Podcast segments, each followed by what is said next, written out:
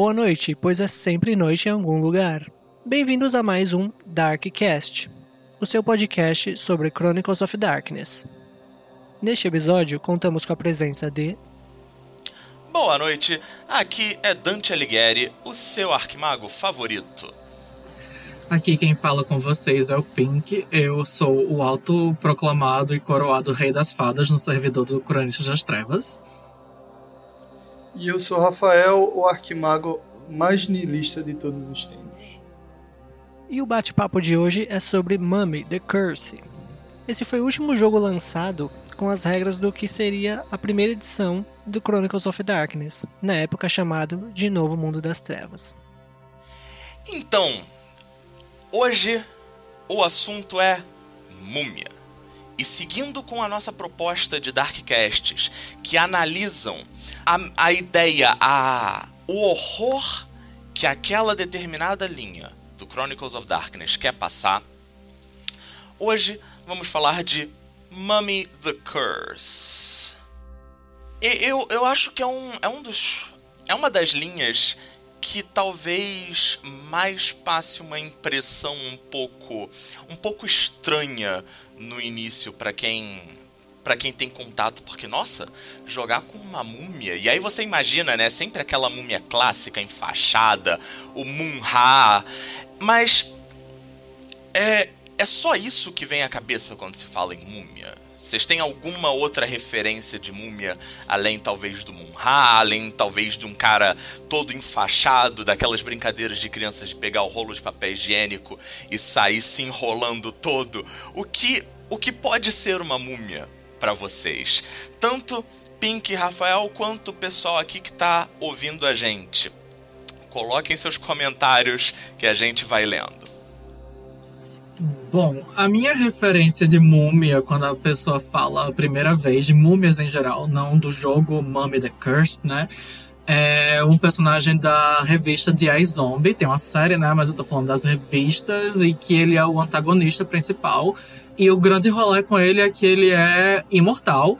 Ele não é uma coisa enfaixada, morta-viva. Ele ele até às vezes fica enfaixado e tem um sarcófago na casa dele, mas o grande rolê dele é que ele é imortal e ele tem muito conhecimento. Ele é uma figura que viu o desenrolar da história toda acontecer e que é, tem muito conhecimento e planos nefastos para a pequena cidadezinha lá que ele está que ele tá instalado. E especificamente para o tipo de múmia que o, jogo Mummy the Curse propõe para a gente jogar, múmia, a maldição, né? É, tem uma referência que eles até usam no livro da segunda edição, no manuscrito, né, da segunda edição, que é Altered Carbon, que tem até uma série da Netflix, tem um jogo de RPG que, ele, que a Hunter Entertainment lançou, enfim. É, por que, que, eles dão essa referência? Porque basicamente é uma cidade cyberpunk de pessoas que são imortais. Elas podem trocar de corpo e pessoas ricas que trocam de corpo indefinidamente efetivamente se tornam imortais. E essa e a presença dessas pessoas é muito inquietante para pessoas que não têm essa, esse poder aquisitivo. E aí você sempre tem a impressão que você está na presença de algo muito antigo e muito intimidador. E isso tem uma vibe muito importante para o jogo de múmia. O meu é um tanto inusitado porque o primeiro personagem que surge na minha mente quando se fala em múmia, estranhamente, é alguém muito famoso em umas certas religiões, da qual ele morreu, mas graças ao seu poder divino ele retornou ao mundo encarnado, tendo que lidar com esses poderes e o que fazer a partir daí pela humanidade. Quem pensaria em Jesus Cristo ao se falar sobre mulher? Uau! É, eu certamente não pensaria. É, Jesus e provavelmente aí tem, tem dá para dá para puxar toda, to, todas as outras divindades, né, que tem um que tem uma, uma história, que tem um mito similar, né, ao, ao de Jesus Cristo. Tá? A, aliás, Múmia tem é, tem essa coisa da imortalidade, mas tem uma, essa, essa certa conexão com o divino, né? Porque Múmia compartilha com o vampiro esse tema de, de mortalidade, mas falta falta um certo não sei que de, de, de estupefação, de, de, de divino, de religião, né? Eu diria que até de cultura também. Quando a gente pensa em múmia, a gente automaticamente remete a civilizações antigas, particularmente a civilização egípcia, né? Que tem até uma conexãozinha com o jogo de Mummy The Curse. E eu acho que isso é um tema importante também, porque sempre que a gente vê múmias na cultura pop, elas sempre são representantes de uma cultura muito antiga, que existiu há muito tempo, e de uma sabedoria que existia há muito tempo atrás também. Elas nunca são é, fenômenos novos, elas sempre são antiquíssimas, né? O manuscrito da, da segunda edição, ele vai recomendar é, uma série e um filme que eu sou apaixonado pelos dois. A série é Fringe. É, é uma série ótima na primeira temporada, depois fica uma bosta. Mas é uma série boa é, para você pensar múmia com um dos protagonistas, o Dr. Walter Bishop, porque ele é um cientista brilhante que tem um problema muito sério de memória. Então, quando você conhece ele, ele não se lembra de quase nada do que ele já fez na vida, de todos os inventos doidos. E aos pouquinhos ele vai recuperando a memória ele vai é, é, é, é, ele começa meio desconectado da, da, da realidade do entorno dele e vai aos poucos construindo isso. A segunda edição deixa isso bem claro. Múmia tem um tema que é memória como lidar com essa questão da memória e o tom de descoberta afinal de contas, né, se você não se lembra de algo, meio que aquilo vira uma descoberta para você. Né? Aí alguém pode brincar, poxa, pode, pode usar também aquele filme com o Adam Sandler, como se fosse a primeira vez, para um filme de múmia de inspiração, que tal? Hum.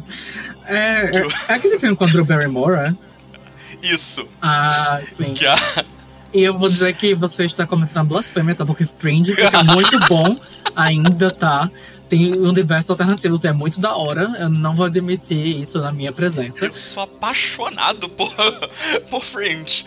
Mas, né, é... a qualidade dá uma, dá uma caidinha. É, tudo bem. É bem interessante que eles recomendam. Eu acho que deve ter sido um pequeno erro, um deslize. Eu simplesmente não sabia que existia. Mas ele recomenda um livro que tem uma versão em filme, na verdade, que eu também recomendo muito. Que é o Te Amarei Para Sempre ou como deveria ter sido traduzido corretamente do original, a esposa do viajante do tempo. Nossa!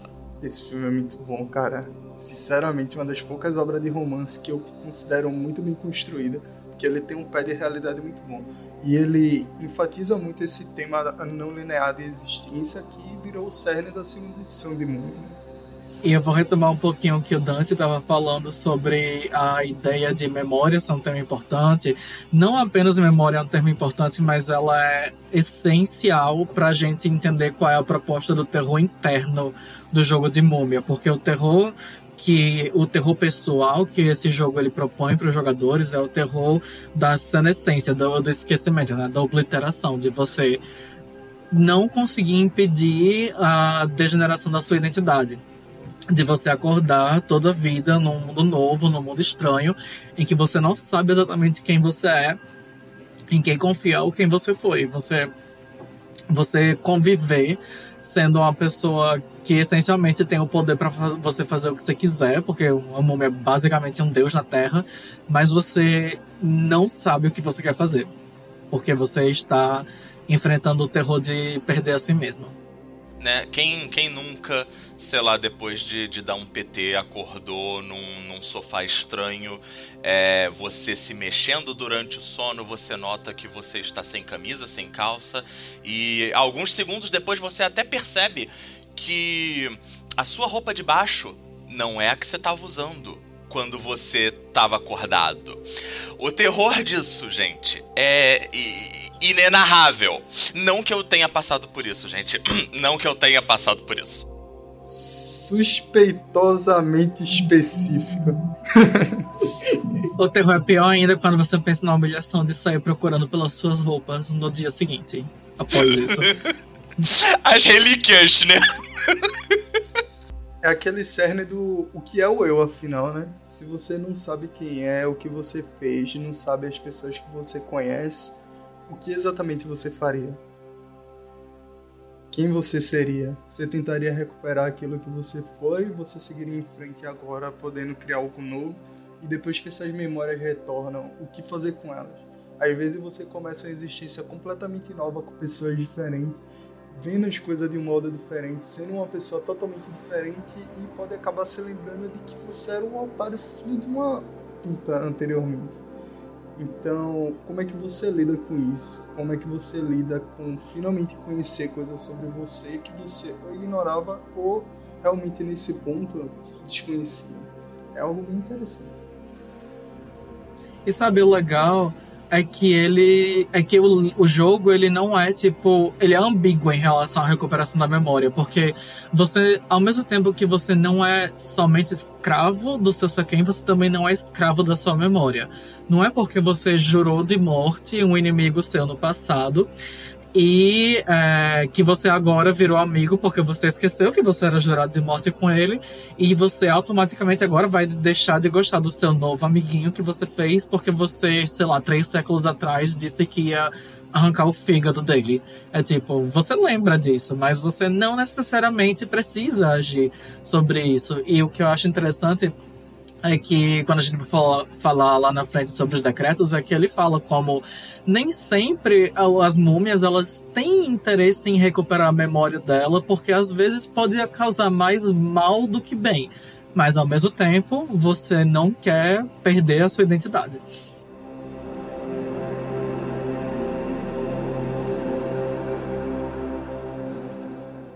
Bom, falando em identidade, né? Múmia passou meio que por um, um uma reconstrução completa da sua identidade da primeira para a segunda edição, né? É, já, já vou adiantando aqui, a primeira edição de Múmia, inclusive, por uma questão editorial, a, a primeira edição de Múmia resolveu introduzir uma coisa que a gente já achava que estava morta, que é a ideia de o número de dificuldade ser variável. Né? A primeira edição de Múmia trabalhava com dificuldades que não eram a 8 padrão do nosso Chronicles of Darkness, 8, 9, 10 sendo sucessos. Às vezes você poderia ter sucesso com 6, com 5, sucesso só com 9, só com 10. Eles retomaram essa, essa mecânica do primo Mundo das Trevas na primeira edição foi uma coisa particularmente confusa, né? E então abandonaram na segunda edição, afinal de contas não tem não tem lugar dentro da dentro da direção editorial do Chronicles of Darkness esse tipo de, de diferença de regra. Risos, porque isso foi um ponto muito polêmico quando saiu o manuscrito da segunda edição, porque teve alguns escritores que estavam fazendo as afinidades que eles escreveram tipo três poderzinhos mantendo essa mecânica na segunda edição. E eu lembro que eu, eu, eu sou o backer do negócio, eu tava participando das discussões na época e eu lembro como foi histeria absoluta, assim, nos servidores, o povo marcava os escritores, assim, dizendo que absurdo, como é que vocês podem fazer um negócio desse? E, o, e o Matthew Dawkins, que é o desenvolvedor do jogo, né, foi lá para dizer: não, gente, a gente vai tirar, não seja por isso, a gente vai. Ah, se não me engano, eles substituíram os poderes que baixavam o número de dificuldade por ações avançadas, que você rola duas vezes e fica com melhor sucesso. Mas enfim, foi uma polêmica grande, porque na segunda edição ainda teve vestígios disso daí. Mas eles vão mudar quando sair o livro final, quando sair, sair da fase do manuscrito. Era uma ideia que era muito boa, só que a execução dela acaba tornando o jogo muito mais complicado do que poderia. Eu considero a adoção avançada um modo bem mais elegante do que de fazer isso. Afinal, o objetivo era dar esse ar de que as múmias têm uma afinidade com um destino muito interessante e podia transformar mesmo uma situação muito ruim de fracasso num sucesso e vice-versa, quando estava sendo usado contra o inimigo. Só que, como é uma mecânica exclusiva para um jogo só e não precisava ser, acaba dando esse clima de estranhamento e por isso que realmente eu fui uma das pessoas que estava lá criticando essa decisão, Não achei que era uma decisão muito boa, mas por sorte o desenvolvimento atual tá sendo, foi feito por uma equipe muito boa, uma equipe muito competente, que já tem uma grande construção em cima dos outros jogos da segunda edição e que está sabendo muito bem ouvir também as críticas pontuais que estão sendo feitas. Sobre essa questão do, das outras mudanças que tiveram, Múmia teve a sorte de ser um jogo que não precisou mudar tanta coisa assim.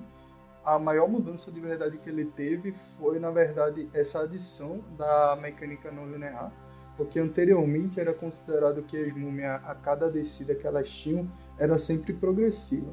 Então você começou lá quando Irem foi teve o rito, Irem foi destruído. Depois disso, a cada ciclo você ia vindo em sequência. E com a adição dessa mecânica, onde você pode simplesmente ter a primeira descida atualmente e a última, onde teoricamente, cronologicamente deveria ter sido a primeira, foi a grande coisa pelo qual o resto do jogo se reformulou. É, tipo, eles colocaram, pra galera que deve ter ficado um pouquinho confusa, Múmia é um jogo que você pode, tipo assim, acordar em 2020 na primeira vez, e aí você, a sua múmia volta a dormir, né, entra no, no sarcófago dela lá, e aí ao invés de você acordar no futuro, em 2021, vamos dizer, você volta pra 1200, no passado, na sua segunda descida. E aí na terceira você vai pro ano 3000, em Marte. Você pode fazer isso. É, isso, isso é uma mudança, né, da, da primeira pra segunda edição. De. Na, na primeira edição não, não tinha essa coisa dos. É, esses saltos não lineares da múmia. Eu tô lembrando errado aqui. Eu tô Realmente com algum problema de memória. Não, não tinha. Sim, Jack, você entendeu certo. Volta no tempo e pulo pro futuro também. É, a múmia ela pode acordar literalmente em qualquer ponto da linha temporal, em qualquer ordem. Então, é só porque a sua múmia acordou em 2020, nada impede ela de acordar, sei lá, na época das pedras. Eu acho que o livro tem até dois cenários, ele sugere dois cenários, o manuscrito do livro básico no futuro, em que um que a, o culto da múmia se mudou para Marte e, e ela acorda numa colônia em Marte, e outro que ela acorda num cenário pós-apocalíptico na Terra. E você pode narrar isso, tipo, assim, você começa narrando isso e aí depois você volta pro passado, para 2020, para impedir o apocalipse de acontecer. É bem legal. E um fato interessante também é que basicamente Smum é tipo tempo. Tempo? Vocês acham que tempo é o grande definidor que não dá para escapar? Eu mando e o tempo se reforma antes de mim. Tanto que tem um exemplo que tem lá, da qual você pode inclusive retornar para um período anterior à criação de. Você pode simplesmente chegar lá e conhecer o mundo antes mesmo do Shaniato aparecer pela primeira vez no mundo. O que é uma ideia muito interessante. É porque eu queria, eu vi que o, Jack perguntou aqui também. A explicação para isso, Jack, é porque múmias elas são o produto de um grande rito de magia, certo? Que aconteceu pelo menos uns 4 mil anos no passado, em média, mais ou menos, é, por feiticeiros poderosíssimos chamados Shaniato, e esse rito que tornou elas imortal também quebrou o tempo. Então as múmias elas são seres atemporais, que é até o nome da crônica do livro, The Timeless Chronicle, que eu, eu tomei a liberdade de chamar de, da crônica atemporal e as múmias de atemporais. Elas são imunes à passagem do tempo. Isso quer dizer várias coisas. Isso quer dizer, por exemplo, que elas são imunes a paradoxos temporais. É, se a múmia ela tem um servo agora e, ela, e esse servo ele morre no passado, quando ela voltar no passado, ela vai continuar tendo servo porque ela é imune a paradoxos temporais. Então, não importa se isso é, seria como é, contraditório na linha temporal, porque ela é 100% nem aí para essas regras. Ela não tem que obedecer essas regras elas é a, a, a, alma da múmia, a existência da múmia, ela tá literalmente fora do fluxo temporal, né? Ela e ela tem essa proteção é, a partir dos juízes. Os juízes conferem, os juízes são essas entidades místicas poderosíssimas que habitam no Duat, que é um um plano de existência é, que as múmias equiparam com o, com o submundo, mas não é o submundo que a gente conhece, não é o submundo para onde vão os fantasmas normalmente, não é o, o, o submundo que os gastes acessam, não. É, isso é um outro reino. O pessoal que está confuso em relação à natureza temporal de Múmia. Gente, uma coisa que a gente tem que entender sobre o jogo de Múmia, como um todo sobre o cenário de Múmia, é que as múmias e a sociedade das quais elas vêm, a Irem, que é o nome do império de, que criou as múmias, não era um império de cientistas, tá? Ele era um império de ocultistas. Era literalmente o um reino governado por feiticeiros, que nem humanos eram de verdade, e que produziam relíquias mágicas. Então, não é confuso porque você não tem que procurar uma explicação científica nem científica para isso. Tipo assim, você não pode ter o olhar de que um mago teria para isso. Tipo, não tem uma explicação. Porque ah, o arcano de tempo funciona assim. A explicação que eles dão é que, tipo, a magia lá que eles fizeram quebrou o tempo e as múmias, elas existem agora flutuando nesse oceano que elas chamam de Oceano de Osíris. E aí, de vez em quando, elas elas estão flutuando lá e elas saem para a superfície, que é o ponto que elas acordam. E pronto. A explicação é essa, entendeu? E você que vai estar tá jogando com a múmia vai estar tá de boaça com essa explicação, porque para você ela é verdade. E múmia tem muito disso, muito da, das tradições e da narrativa fantástica de múmia é real, oficial. Você interage mesmo com os deuses. Os deuses existem e você, você de vez em quando fala com eles. Não, então, não é um caso de tipo assim, ah, é uma história misteriosa que o pessoal conta no passado. Não. Isso tudo realmente aconteceu. Essas deidades realmente existem e você interage sim com elas. A sociedade eremita, a sociedade das múmias, ela é uma sociedade ocultista. E para elas, essa explicação é, é o que está valendo, é 100%. E isso não mudou da primeira e segunda edição. Sabe como um mago ele pode, ele é imune a paradoxos causados contra ele mesmo e pode simplesmente se matar no passado e continuar existindo? Uma é assim, só que numa escala eu sou muito maior do que vocês poderiam ser. Sinceramente é maior do que a escala que os arquimagos conseguem chegar. Eles definem no jogo que em vez de essa comparação, essa metáfora do tempo ser um rio, o tempo é definido como um oceano com seus próprios ciclos, com suas próprias ondas, indo e voltando. Inclusive, o Múmia pode ser usado para fazer a utilização de universos paralelos, onde os eventos não aconteceram do modo como eles são conhecidos, ciclo de tempo fechado, tempo repetitivo, lugares onde o tempo passa mais rápido, mais devagar. Então, basicamente, Múmia é o jogo que os acantos adorariam fazer parte, porque isso é um mistério de verdade. É aquele tipo de coisa de tentar chegar lá e. Cara, nem eu consigo entender isso. Mas é que tá. Quando você estiver jogando, você fizer seu personagemzinho múmia lá, você não vai pular de uma sessão para outra para um 3 mil anos no futuro. Isso não vai acontecer. Você geralmente acorda, e a gente vai explicar já já como é que as múmias acordam num determinado tempo. É, sei lá, 2020. Você acordou em 2020, você fez seu personagem e você vai narrar a maior parte, 90% do tempo da história em 2020. Até você terminar a sua descida. E aí depois, quando você deitar no seu sarcófagozinho, na próxima história pode ser que você acorde no futuro no passado. Mas isso não, não é porque Múmia tem uma crônica atemporal e que você é um personagem atemporal que você vai pular de volta para frente no tempo a cada sessão. Não, não é assim. Esse não é não, não é a proposta do jogo, pelo menos, né? Você pode jogar assim, mas não é o que eles propõem.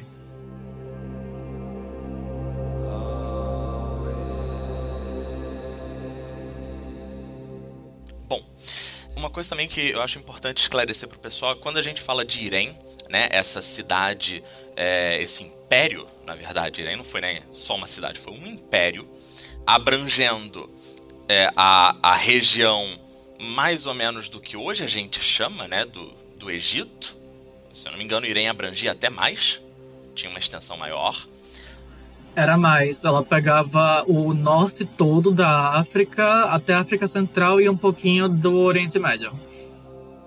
Irém é, existiu temporalmente, possivelmente antes do, do quarto, quinto milênio antes da Era Comum, ok? Antes do que a gente tende a chamar, né, do da, da dos impérios, é, da, da antiguidade dos impérios egípcios. Irem está regulando aí mais ou menos junto com as primeiras civilizações mesopotâmicas. Fácil.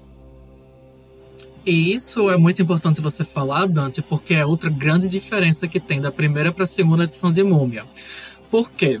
Porque a primeira edição de Múmia, ela brincava um pouquinho em revelar por que, que as múmias foram criadas. Tipo, por que, que os Shaniato criaram as múmias e por que elas vão e voltam, porque elas ficam acordando. A segunda edição não respondia isso diretamente para você. Tinham várias ideias, várias várias é, propostas, mas ela não dava uma resposta definitiva. E na segunda edição, eles explicaram, eles deram na cara por que, que a múmia. É, porque as múmias foram criadas pelos Xaniatos feiticeiros. E por que, que elas continuam indo e voltando no tempo, porque elas continuam existindo. A razão para isso é porque Iren, que é o império que criou as múmias 4, 5 mil anos no passado, é, ele foi como se fosse a primeira grande civilização da humanidade no Crônicas das Trevas. Foi o primeiro grande império que os humanos criaram. E é, o Shaniato criaram as múmias para garantir que todos os impérios que existiram, que viessem a existir no futuro, eles iam ser feitos à imagem de Irem. Isso quer dizer que as múmias, elas vêm sempre para é, garantir que a civilização continue avançando, entre num período imperial, num período, num período de grande prosperidade e tenha sua queda. As múmias elas, elas existem para perpetuar esse ciclo, tanto que a gente vai falar no, né, mais na frente, mas as cinco guildas de múmia elas são responsáveis justamente por meio que modular esse ciclo, meio que moldar o ciclo e as múmias, é, elas têm um envolvimento muito grande na construção dos impérios da humanidade na, e na queda deles.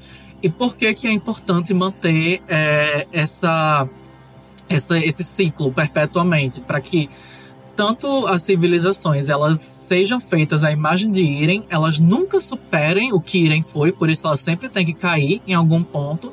E isso garante com que a energia mística que é, faz com que as múmias sejam deuses na Terra, chamada Sequen, continue fluindo para as relíquias que elas criaram na época de Irem, e essas relíquias sejam sacrificadas para os juízes, que é, na verdade, as grandes forças por trás disso, são para quem as múmias trabalham. Por mais que elas tenham esses grandes poderes cósmicos destrutivos e tenham esse grande papel de guiar toda a civilização humana, no final do dia, uma múmia é só um servo do juiz. E ela só tá aqui para servir eles. Juiz, memória, sequem, relíquia, nossa, um monte de termos. Vamos tentar destrinchar agora um pouquinho essas coisas e como é que cada uma dessas peças exatamente se encaixam nessa proposta de horror de múmia, né? É, qual, qual é a, o horror de múmia e como que esses elementos estão aí reforçando essas coisas. Vamos começar com memória, né? É, eu acho que memória a gente já até falou um bocado ao longo desse, desse cast no começo, então, né? Então, basicamente, você é, na ficha você tem o seu atributo lá chamado memória, ele está na, na no espaço da ficha dedicado ao, ao que a gente chama de atributo de integridade, da, do, do ser sobrenatural. É, e o que, que, exatamente essa memória da múmia está medindo? Beleza, memória dela, mas como é que funciona isso? Basicamente, memória representa o senso de si da múmia.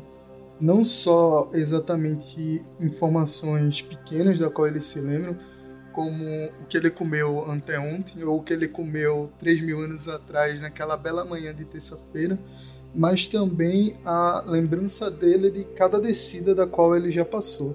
Embora não seja linear as descidas que ele tem, a ordem, por assim dizer, é definida por quão boa a memória dele são. Quanto melhor a memória de uma múmia, melhor ele pode lembrar das descidas que já aconteceram. Obviamente, ele ainda vai ficar no escuro com algumas que ainda não chegaram a acontecer apropriadamente dita, porque ele ainda não foi para lá, mas já facilita muito. Principalmente porque memória é o atributo responsável por eles conseguir recuperar Seiken quando eles estão meditando, que é a principal forma deles recuperar. Seiken não, desculpe, os pilares. Recuperar os pilares dele quando eles meditam para conseguir recuperar esses pilares e recuperar essa parte da energia da alma deles que foi gasta para fazer boa parte da feitiçaria que eles conseguem fazer. E eu vou fazer uma complementação aqui à fala de Rafael é, sobre o, o horror que esse traço memória propõe, né? Como eu meio que dei uma introduçãozinha na minha fala passada, as múmias, no fim do dia, elas são servas, tá? Nenhuma múmia, ela era um rei nesse império que a gente falou. Elas eram peões, elas eram artesãs, elas eram é, servas. E elas não deixaram de ser certo? Mesmo imortais e mesmo atemporais. Elas servem aos juízes que estão lá em Duá, que é o, o reino misterioso é, que o Dante falou. A gente pode falar melhor sobre eles depois. Mas enfim, as múmias elas são servas dos juízes. E sendo servas, os juízes não têm interesse em que os escravos delas, deles, tenham um livre-arbítrio. Para um juiz, não é interessante ter uma múmia andando no mundo tomando decisões por si mesmo e, assim, pensando em si como uma pessoa que é capaz de tomar uma decisão.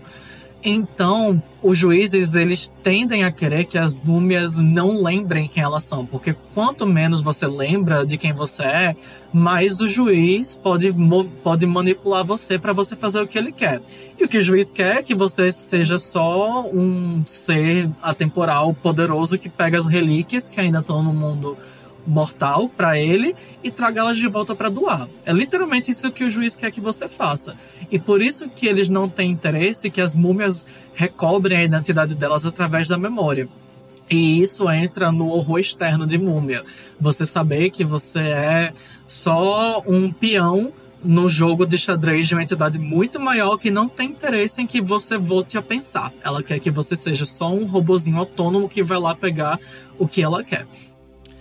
É, eu queria fazer uma, fazer uma consideração é, para os nossos ouvintes que alguns provavelmente já devem ter pego a, a metáfora por trás daí, né? Mas eu como, como historiador eu preciso, eu tenho essa obrigação por, por, por profissão de, de ressaltar como a, o processo de construção e manutenção da memória de se, se a nível pessoal você consegue fazer isso, imagina a nível de um povo, de você imagina é, alguém que resolva uh, um dia, como já aconteceu, já teve já teve gente querendo querendo defender que, por exemplo, o Holocausto nunca aconteceu. Né? Imagina é, como como é lidar com a realidade com um mundo é, em que uma coisa desse calibre é, é negada.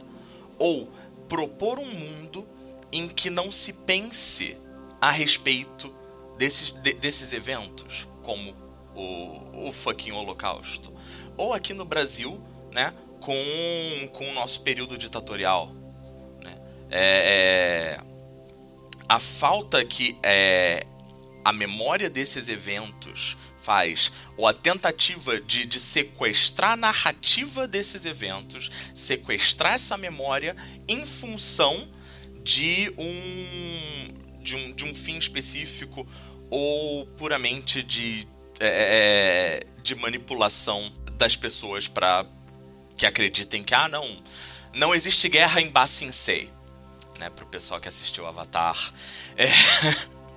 Inclusive, dá pra dizer até que já está acontecendo aqui no Brasil a partir do momento que, que se nega diversos, é, é, diversos problemas aí ambientais, científicos. Chamar o golpe da ditadura de revolução. Coffee, coffee, coffee. Basicamente, né? É, isso cria uma memória distorcida e que não informa direito todos aqueles que, que precisam que, ou que vão pensar si mesmos e o nosso país. Enfim. É, e a gente tem Sequem também, né? Como, como, é, como é que. Como é que. É, o que, que é Sequem, primeiro? Gente, vocês que já conhecem as outras linhas, Sequem é como se fosse atributo de poder sobrenatural da múmia. Então, Sequem é como se fosse a potência de sangue dela, como se fosse a gnose, como se fosse fado dela. É o que é o que mede o poder dela. Só que o legal de Sequem é que diferente de todos esses que eu falei, você não começa em um e fica mais forte.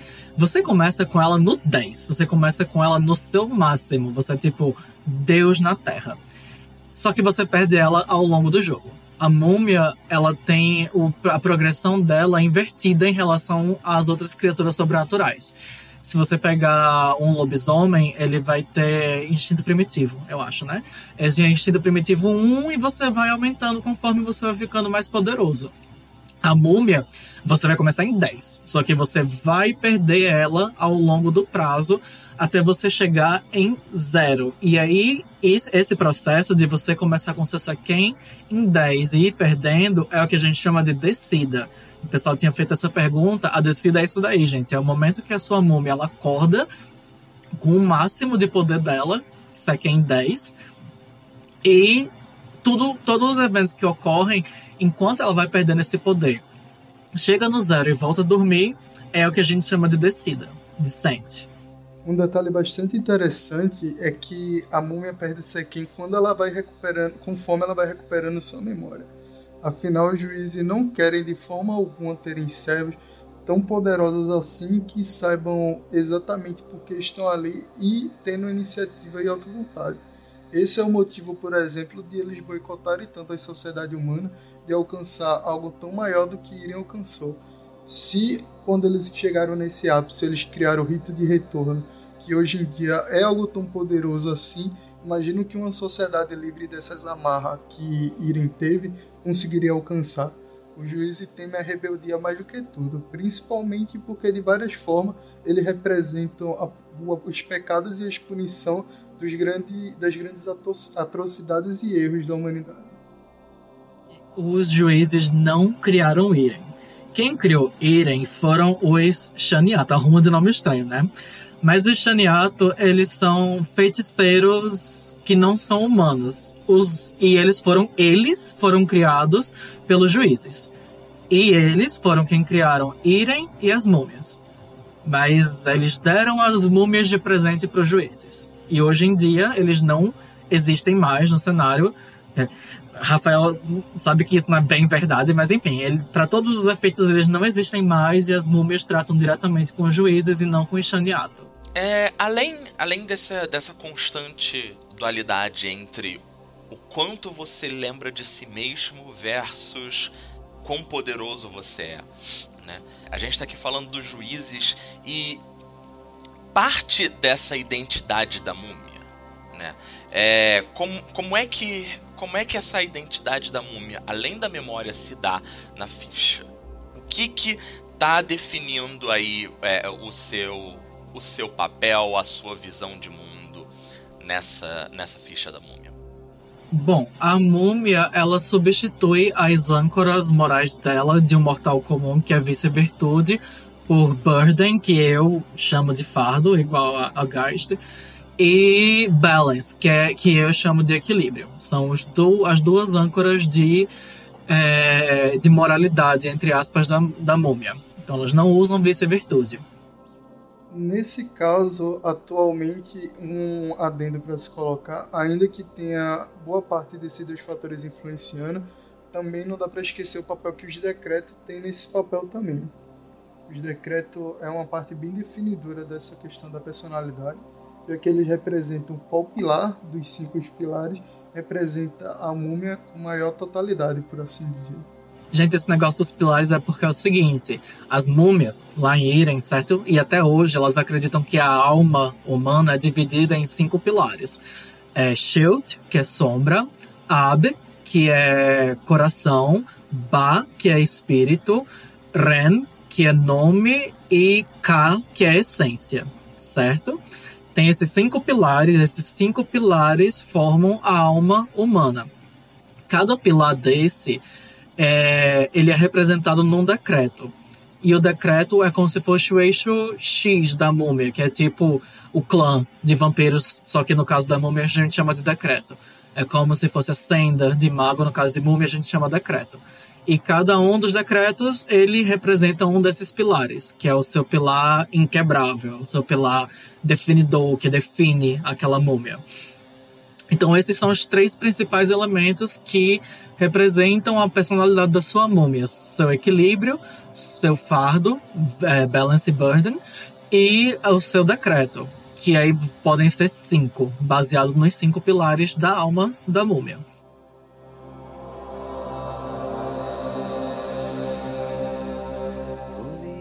Bom, falando dos decretos, tá? Vocês vão ter cinco decretos, cada um representa um pilar, como eu falei. O primeiro decreto que eles apresentam pra gente é o decreto Ashen, que é dos cabeça de chacal, que representa o pilar da sombra, Shield. É, essas múmias elas vão ser mais atonadas com os lados mais obscuros da alma humana, elas vão ser mais trevosas, mais assim, mais taciturnas, vão ter uma maior afinidade com a morte, com as os, as partes mais pecaminosas e destrutivas da alma humana. Elas são definidas por esse pilar. Pessoal, com, com ocultismo 5 é... Ou então que tem intimidação 5, é muito comum também. O segundo decreto se chama Deshret, que é o pilar Ba, que é o pilar de espírito. Essas múmias são, como tem o pilar de espírito definidor delas, são múmias que elas são é, definidas pelo que elas fazem. Essas múmias, elas são ação. São as múmias que elas acordam assim e falam, ok, acordei, vamos lá, eu tenho que derrubar um império, construir um novo e fazer minha tumba nesse meio do processo. E elas fazem isso mesmo. É que se joga assim, cabeça abaixo dentro dos processos, porque é o que elas acreditam que o que elas fazem é o que elas são. Em resumo. São os falcões. O... É isso, cabeça de falcão, bem lembrado. O terceiro é, decreto se chama Quero, que é o decreto de Abi, o decreto do coração, os cabeças de leão. E essas múmias são as múmias mais passionais, tá? Elas são as múmias que têm maior afinidade com o lado emocional da alma delas e elas e são as múmias que estão mais sujeitas a se apaixonar, a querer experimentar a vida, não querer vir para o mundo só cumprir o objetivo para o qual ela foi convocada. Ela quer curtir, ela quer sei lá, beber, quer conhecer gente nova, quer saber como é que é esse mundo novo. São múmias que têm uma grande afinidade com o lado emocional delas e que acha que isso é muito importante para a imortalidade delas.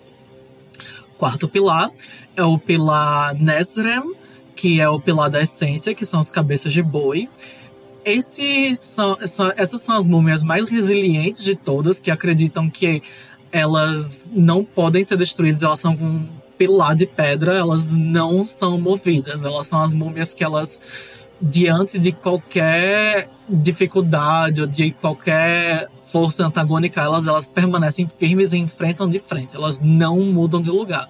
Elas são as múmias que preservam as coisas, que se preservam, que fazem, que se certificam que tudo que elas fazem vai durar milhares de anos. Cabeça de touro aí pro, pro pessoal que, que pode talvez se lembrar de Cavaleiro Zodíaco, o Debaran ali parado nas casas, morre, mas morre ali parado, que nem uma muralha. Exatamente. E o do coração, para quem assistiu Zero, Gilgamesh Nossa também é um representante máximo senhora. Nossa. Olha, é, é, é Fate, Fate Zero é, um, é uma franquia interessante. Eu acho que para todas essas criaturas sobrenaturais do KOF mais mais over the top, mais assim, poderes é, é, é, é, enormes e tipo, sei lá, beasts, magos, alguns changelings, múmia, to todos esses, é, esses sobrenaturais do Coffid que tem tipo poderes que alteram o mundo, realidade, são grandes guerreiros, heróis. Fate Zero é um senhor anime para isso. E só para concluir, o último pilar, é, o último decreto, perdão, se chama Usheb, que representa o pilar do nome, o pilar de Ren. são os cabeças de serpente. Essas múmias, elas são mais. Elas são as nerds, tá? Elas são a galera que quer conhecer o rolê, elas são as múmias que elas acordam e querem entender o mundo, querem entender o que elas são, querem entender magia, querem decifrar mistérios. São as que têm mais. a galera que upa bem muito inteligência e raciocínio e erudição na ficha, basicamente. A tumba desses, com certeza, é uma biblioteca. Uhum. Sem dúvidas. Um de, é, só uma coisa, um detalhe bem interessante sobre os decretos que eu acho é como as frases representantes e o estilo como elas são escritas tem um tom de arrogância absurdo. Eu pensava que os clãs de vampiro era um bando de senhor arrogante, mas ninguém supera as múmias. Afinal, esse decreto é algo que eles chegaram para os próprios deuses e disseram: Eu sou isso e nada do que você puder, possa fazer vai conseguir me derrubar de ser isso. Olha, vocês, vocês são arquimagos, vocês são suspeitos, tá? Pra falar sobre isso. falar de arrogância conosco mesmo. Sim, aí seguindo sobre a questão da âncora, que um assunto importante é que o equilíbrio ele representa basicamente o lado virtuoso, aquele lado mais bonito da função da múmia, é basicamente o, o porquê eu estou fazendo isso ainda e como isso ainda consegue me fazer bem, o porquê eu acredito que isso é necessário, porque eu acho que a humanidade tem que ser protegida e punida do modo que é. Enquanto isso, fardo é aquele lado de você que está realmente cansado de tudo isso. E toda vez que acorda, olha em volta e pensa o porquê ele ainda está fazendo isso. Para complementar esses dois pontos, a Múmia também tem a opção, essa é basicamente opcional, da Touchstone, que é alguém que basicamente representa algo muito importante para ela na sua memória. Seja porque parece com alguém que ele amava no passado, seja porque é alguém que ele odiava também, mas é algo que realmente lembra do quão humano ele já foi. Isso é importante, foi outra mudança da segunda edição, né? Colocar as pedras de toque, as touchstone para as múmias também. É, e é a principal forma de você conseguir os bits que lhe garantem para aumentar a memória, interagir com as suas pedras de toque. E elas também é, protegem a sua memória de eventual perda, né? De você enfrentar um breaking point da sua memória. Não, tem outro nome, mas enfim, é de você correr o risco de perder pontos de memória. A sua pedra de toque é importante para você resistir a ela. Um, uma das coisas que a gente viu de mudança da, da primeira para a segunda edição, né? Eu acho que tá na, na questão dos juízes, né? Eu tô equivocado nisso. Não, teve uma mudança muito radical. A primeira edição não era muito boa, tá, gente? Eles chegavam assim, botavam a lista. Tá aqui, ó. 42 juízes, escolhe o seu e cada juiz tinha, tipo, um parágrafo de descrição. Não era muito bem implementado, era muito chato. A segunda edição eles deram uma melhorada muito boa. Rafael gosta de falar sobre isso. É, é com você, amigo. Em primeiro lugar, eles reduziram o número, né? Não que os outros juízes ainda deixaram de existir, mas eles decidiram que alguns tinham influência na humanidade, pelo menos no jogo passado no presente, que eram imprescindíveis. E como eles tiveram sete para poder se firmar, eles têm um texto maravilhoso que, sinceramente, é o texto de ordem mais bem escrito, na minha opinião, que é falando sobre o papel que cada um desses juízes tem. Que basicamente eles seriam como um, eixo de ordem duplicada, né? Afinal, você tem a guilda fazendo a primeira parte e o juiz fazendo a segunda parte, o que torna essa dinâmica bem interessante, já que aumenta muitas opções. E como eles representam um pecado gigantesco, eles representam uma chance muito melhor de firmar o jogador aquele tipo de coisa que ele quer fazer. Porque mesmo o juiz tendo o seu lado detestável, também existe muito desse pensamento do é realmente ruim estar tá fazendo esse tipo de trabalho. Por exemplo, se meu juiz pune crime contra a humanidade, eu realmente seria o tipo de pessoa que deixaria o nazismo retornar. Ele só está pedindo que eu impeça isso que aconteça. Será que o preço está valendo a pena? eu acho que esse é um dos lados interessantes, porque ao invés de ser só monstruosidade que estão tentando predar a humanidade, eles estão oferecendo essa possibilidade para você, como múmia, de fazer isso por ele. A motivação dele pode não ser justa, mas se for você que faça elas, será que vai ter justiça nisso? Eu acho isso muito interessante. É, os juízes eles trabalham com uma moralidade muito é ambígua, porque ao mesmo tempo que não é para o jogador ter a impressão que ele está fazendo um serviço para a humanidade, que ele tem total razão, porque os juízes, afinal de contas, são antagonistas do cenário, a gente vai falar sobre isso. É, mas eles também é, deixam muito espaço para que servir o juiz não seja inerentemente ruim, porque ninguém ia querer jogar com um escravo de uma entidade que literalmente só existe para punir a humanidade. Então, por exemplo, o juiz Neba, a, a, chama, né, The Flame, é um juiz que pune é, inverdades. Ele, ele é o juiz que vai punir a propagação de falsidades e de corrupções da verdade. Então, você lê assim você pensa, ah, não, não parece tão ruim você ver um cara que pune mentiras. Não, não é de todo ruim. Mas aí você lembra que o cara tá escravizando para a eternidade. Então, tem, temos uma relação muito complicada com os juízes. Eles são os antagonistas, mas a gente serve a eles. E as múmias, o pessoal perguntou aqui, não é que antigamente tinham 42, 42 juízes, agora só tem 7, mas é porque desses 42, apenas 7 é, ativamente é, tem múmias que servem eles. Mas nada impede de, em suplementos futuros, eles inserirem outros juízes que se tornem mais relevantes em relação a isso. É, é isso. E aí, para finalizar sobre os juízes, os cultos que as múmias lideram, porque múmias lideram cultos em geral, eles têm sempre um aspecto dessa moralidade que o juiz que a múmia serve impõe.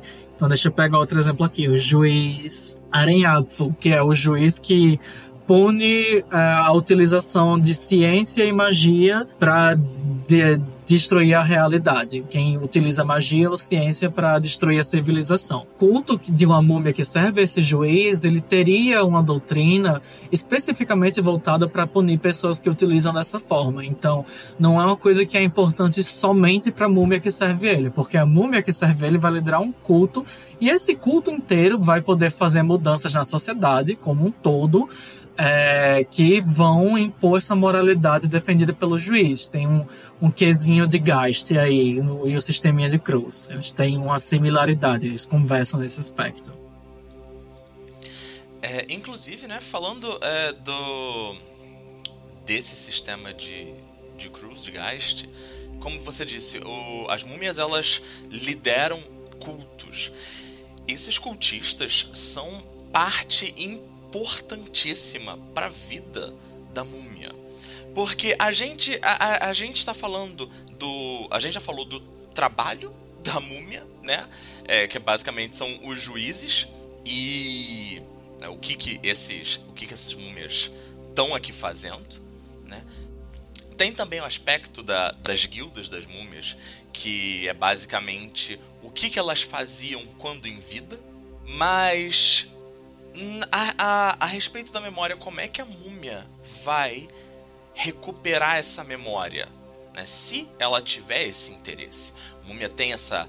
É, é, é, joga justamente com o que, que você prefere. Lembrar mais de quem você era e, e possivelmente perder seu poder, ou continuar com seu poder praticamente divino, só que sem pouca, sem pouca lembrança de quem ou que você é e possivelmente encontrando problemas por causa disso. Porque vai lembrar que no, no Chronicles of Darkness, as múmias não são as únicas coisas que podem existir num período enorme de tempo. Não preciso nem falar de imortais propriamente, mas criaturas que, que mexem com o tempo, criaturas que possam talvez entrar em torpor, criaturas que são simplesmente imortais também, que nem as múmias, estão acordadas aí desde sempre, por que não? Né? As múmias precisam ir atrás de relíquias.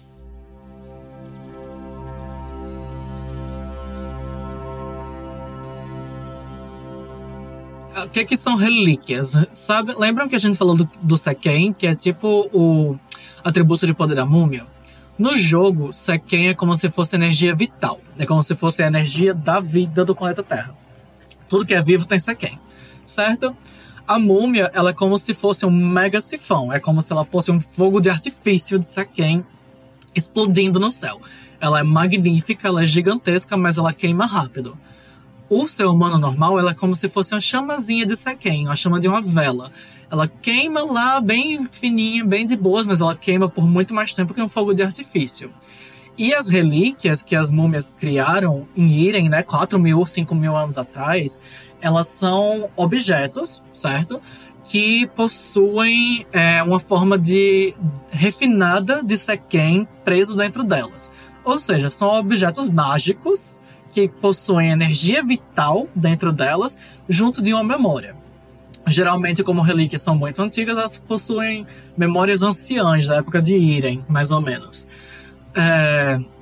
E por que que os juízes querem essas relíquias? Por que, que os juízes querem que as múmias vão atrás dessas relíquias? Porque essas relíquias contêm energia da vida, e essa energia da vida não existe em Duá, que é onde os juízes estão e onde as múmias ficam quando elas estão dormindo. E aí, é, elas estão no mundo justamente para tentar recuperar essas relíquias. E é uma tentação grande para uma múmia que está pensando em se rebelar, né, contra o senhor dela, contra o juiz dela, canibalizar essas relíquias para passar mais tempo no mundo dos vivos. Mas aí o juiz fica tipo, ah, tá bom, você espera você voltar aqui para baixo que você vai ver o que vai acontecer com você. Tudo tem seu risco, né? Principalmente passar mais tempo lá. E o lado interessante da segunda, da segunda edição é que agora existem dois tipos principais. Um deles mais fraco, que inclusive pode ser criado pelos feiticeiros mortais. São um item bem interessante. Tem uma criação bastante. um sistema de criação bem interessante. Eles funcionam muito bem, na verdade. Enquanto as relíquias são basicamente coisa que não tem mais como as múmias criar. Elas só vão em busca daquelas que já tinham sido criadas no passado embora tenha um ou outro asterisco aqui nessa colocação. Cada uma das guildas tem representante para elas, um tipo dessas relíquias, e ganham a benção de ser imune às maldição. Porque todo objeto com poder, todo objeto que tem sequim, ele tem um poder e uma maldição nela. O poder representando uma virtude e a sua maldição representando um vício. Vamos dar um exemplo aqui, né? Que para ficar talvez um pouquinho mais claro. É, vamos imaginar que uma relíquia, a relíquia do da lança da Medusa que está no manuscrito.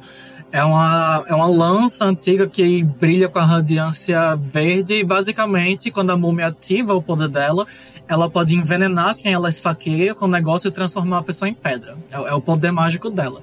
Mas a maldição de quem usa a relíquia é que é, ela sofre penalidades em testes de destreza, iniciativa, nas, nas coisas de combate. E, enfim, sofrem é, e podem ficar envenenados também. É um exemplo uhum. muito simples. Um detalhe interessante é que se você analisar bem, as próprias múmias são um tipo de relíquia. Sim. Na verdade, elas são a relíquia mais poderosa do universo. E falando no poder das múmias, né? Estão me perguntando estão perguntando aqui no chat, né? Um exemplo do poder de múmia no seu ápice. Bom, as múmias. Quando vocês forem montar as múmias de vocês, porque todo mundo vai jogar aqui, vai ser massa, vocês vão ter dois tipos de poder, certo? Vocês vão ter afinidades, affinities e proclamações, utterances.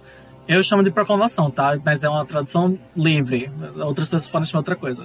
As proclamações são os poderes mais apocalípticos de múmia, são os poderes mais absurdões. O pessoal que é um exemplo tem uma proclamação chamada Secrets Ripped from Sky, que é Segredos Arrancados do Céu. No nível máximo de uma múmia, quando ela usa essa proclamação, ela literalmente convoca uma chuva de meteoros. Tipo. Pode destruir uma cidade inteira. É, é esse nível.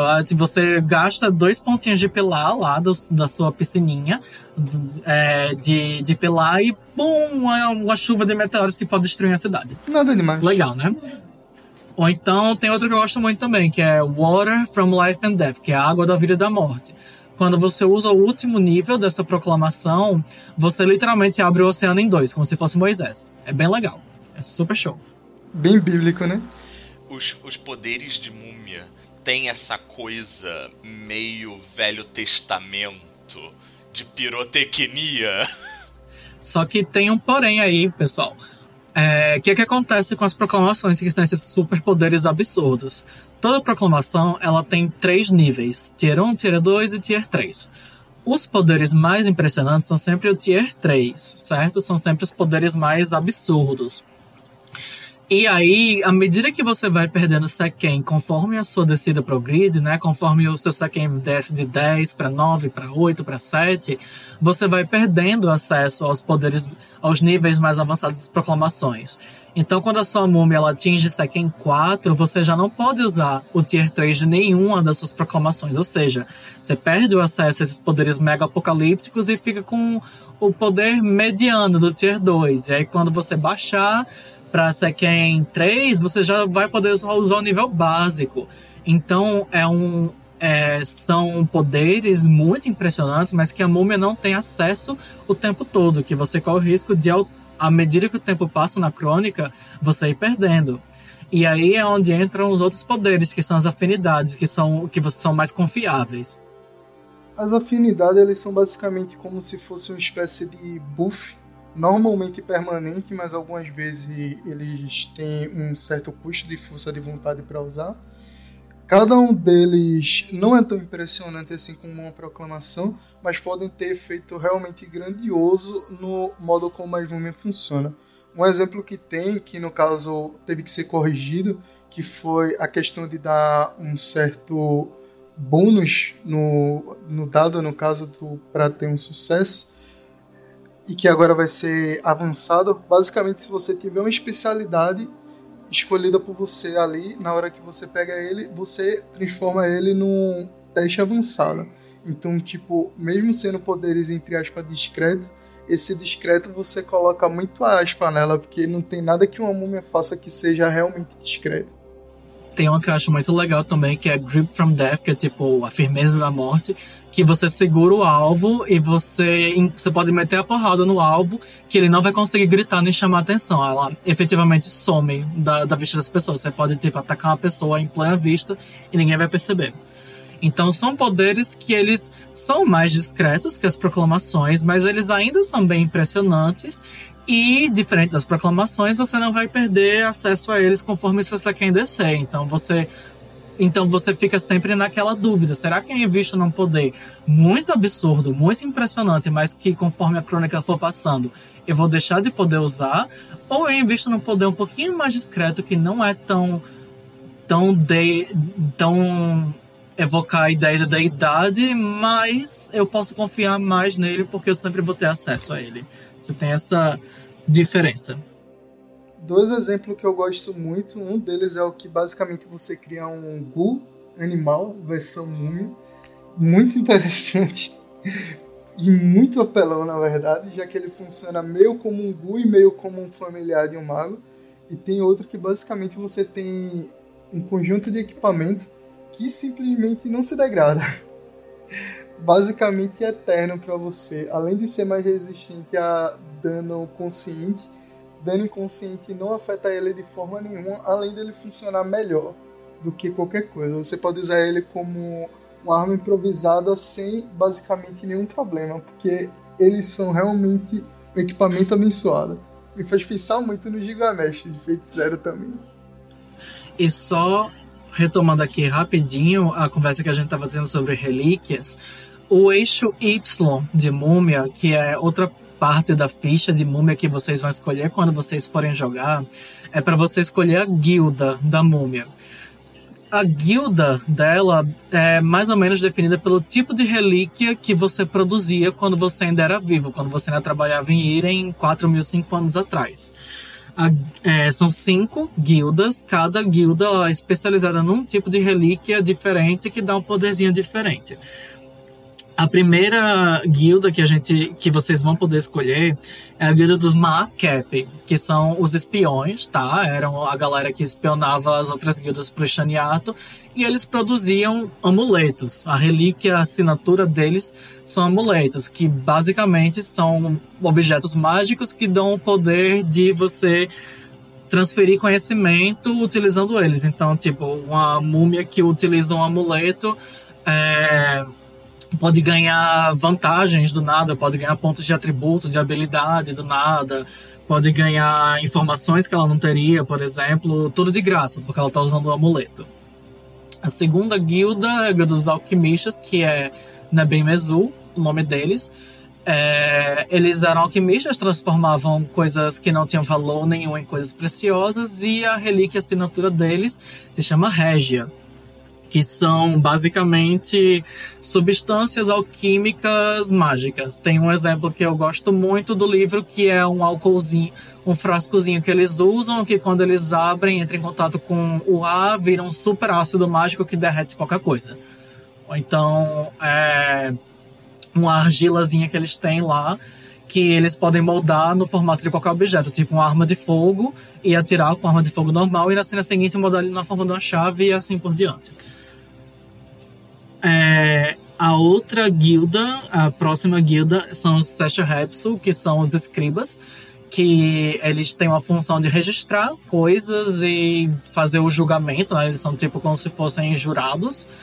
É, e a relíquia que eles produzem são textos, que são são os são relíquias que têm um poder são que têm poderes bem diversos sabe? tipo Necronomicon que você lê a, a relíquia e invoca os demônios do ar é, ou então um texto que você lê ele e você ganha acesso a outras dimensões. Elas têm poderes bem variados mas têm maldições bem potentes também. Uh, eu tô falando por cima tá gente? Porque é muita coisa pra gente falar, então se vocês tiverem dúvidas ainda sobre as guildas, depois a gente pode explicar melhor. Mas vamos lá, a quarta guilda é a guilda dos Sumenet, é, que são os necromantes, são os padres. Eles produzem a relíquia de Uther. E basicamente Uther são as, as relíquias mais macabras que tem, porque são pedaços vivos de coisas preservadas. Então, tipo, sei lá, um olho que ainda pisca de uma pessoa que eles arrancaram lá em Irem e você pode observar através desse olho efeitos mágicos. Tem um exemplo muito bom do livro que é um gatinho mumificado, que aí quando você ativer ele vira o seu animalzinho de estimação. É um gato mumificado animado.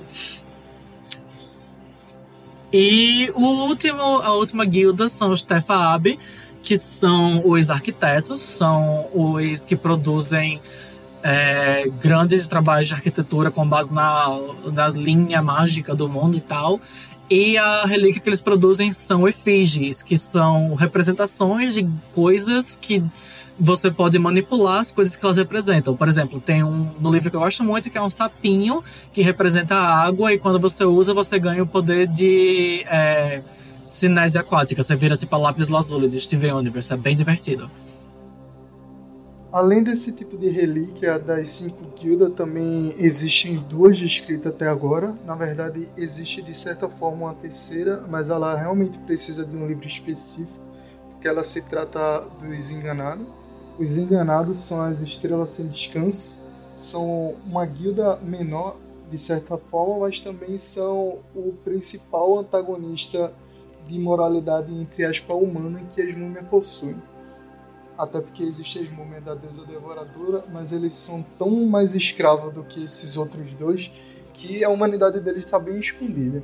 A maior questão dos enganados é justamente por essa humanidade que eles possuem e pela forma diferente de escravidão que eles estão sendo aprisionados, por assim dizer.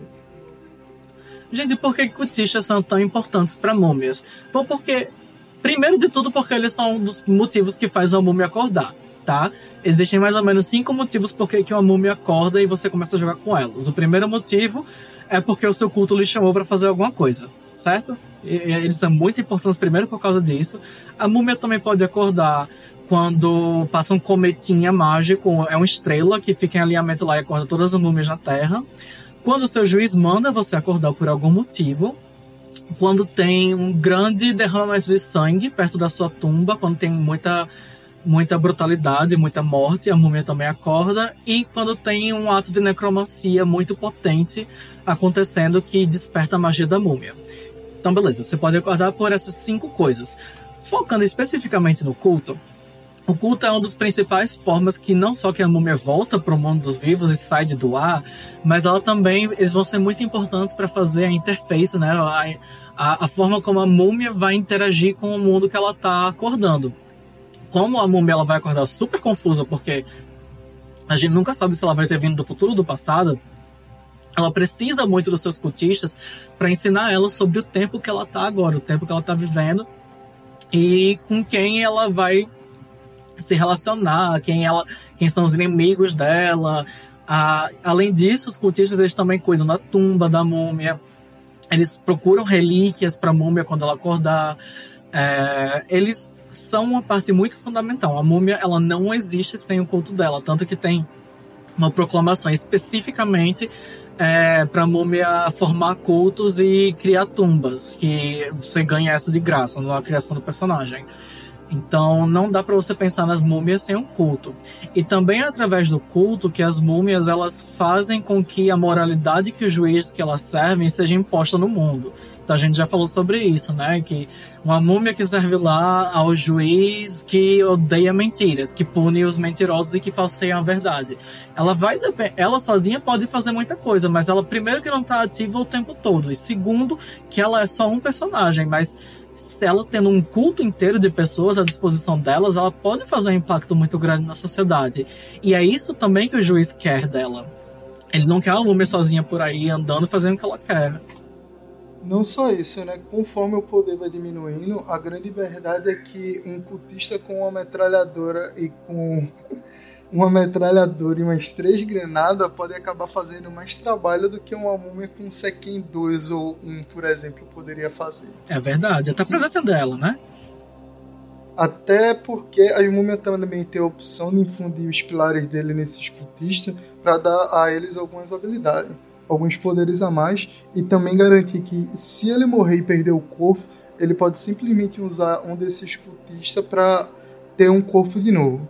Uma mistura de almas, por assim dizer. Ah, é, tem esse rolê, tá, gente? Múmias são imortais. Se ela morrer, ela volta. Ressurreição total.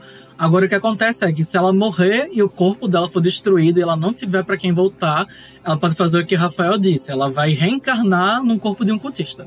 E ela vai tomar aquele corpo pra ela o que faz as múmias criatura menos que você quer pisar nos pés sem querer.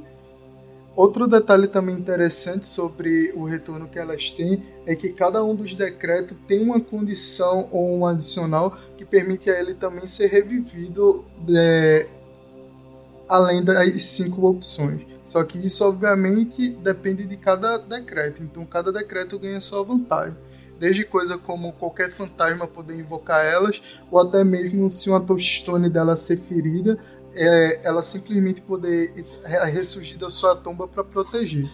Esse tipo de circunstância normalmente não vem com tanto poder e é um tanto limitado, já que ele não vai ter um objetivo grande, mas ainda assim dá ele algumas opções a mais de influenciar no mundo, o que é sempre útil, né? Ah, e tem outra forma de você acordar também, uma múmia, que é se você entrar na tumba dela e roubar as coisas dela. Ela vai acordar e vai lhe matar. Imagina você como outro sobrenatural, como um vampiro incauto, como um mago incauto. Mago! Pensando, opa, achei aqui uma ruína, será que é de Atlantis? Nossa, essas coisas estão brilhando tudo na minha visão mágica ativa. Vou pegar para estudar, disse o agora morto membro do Mistério. É...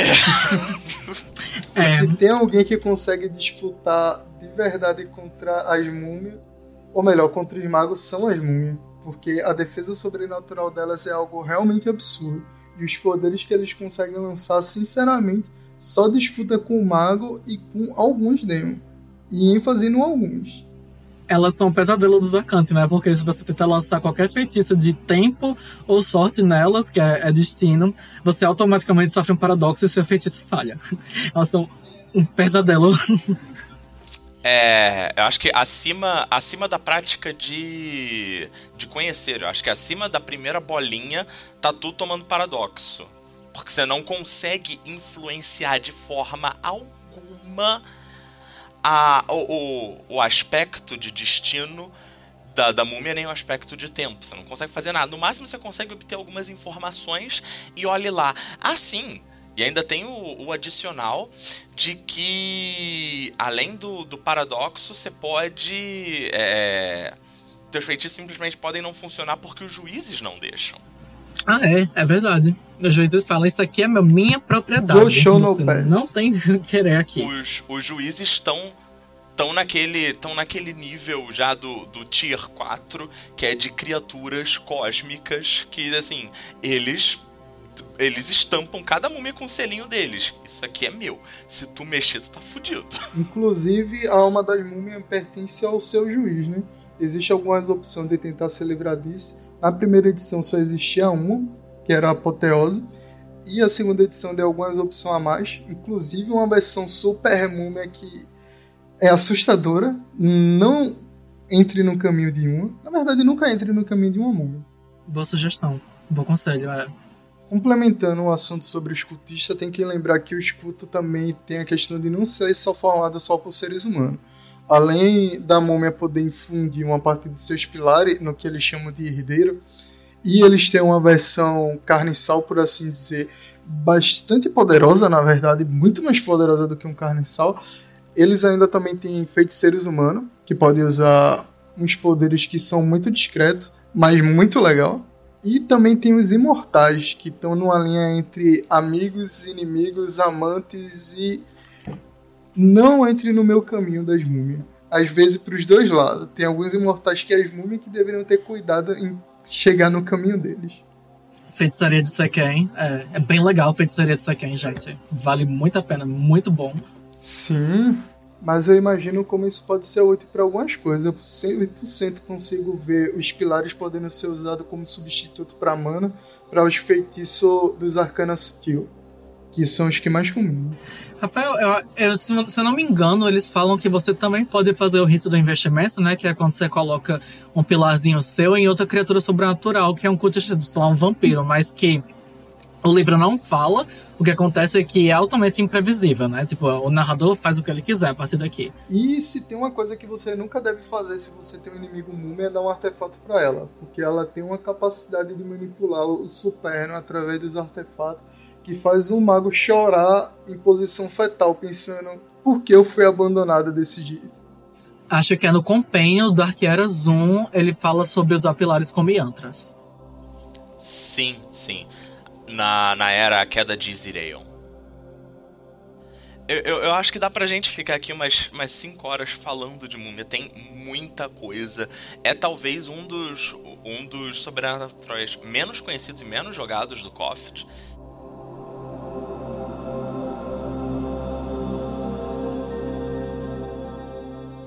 Pessoal, ficamos por aqui. Nós esperamos que, que todo mundo tenha é, tenha desfeito talvez alguns dos preconceitos quando se fala em múmia, né? E tenham ficado com vontade de jogar. A segunda edição tá linda. Os, os dilemas, o, o horror disso, os poderes, está tudo maravilhoso.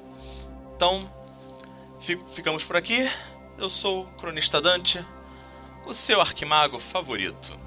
E aqui Rafael Neilista está aqui para dizer que os juízes estão certos e mataram muito menos do que deveriam. Pink, Rei das Fadas, está. Fiquei muito feliz em participar. Obrigado pelo convite, Dante. E se vocês quiserem que a gente fale mais sobre Múmia, deem a opinião de vocês lá no Discord dos Cronistas das Trevas. E mais um Darkcast chega ao fim, mas esse papo não necessariamente.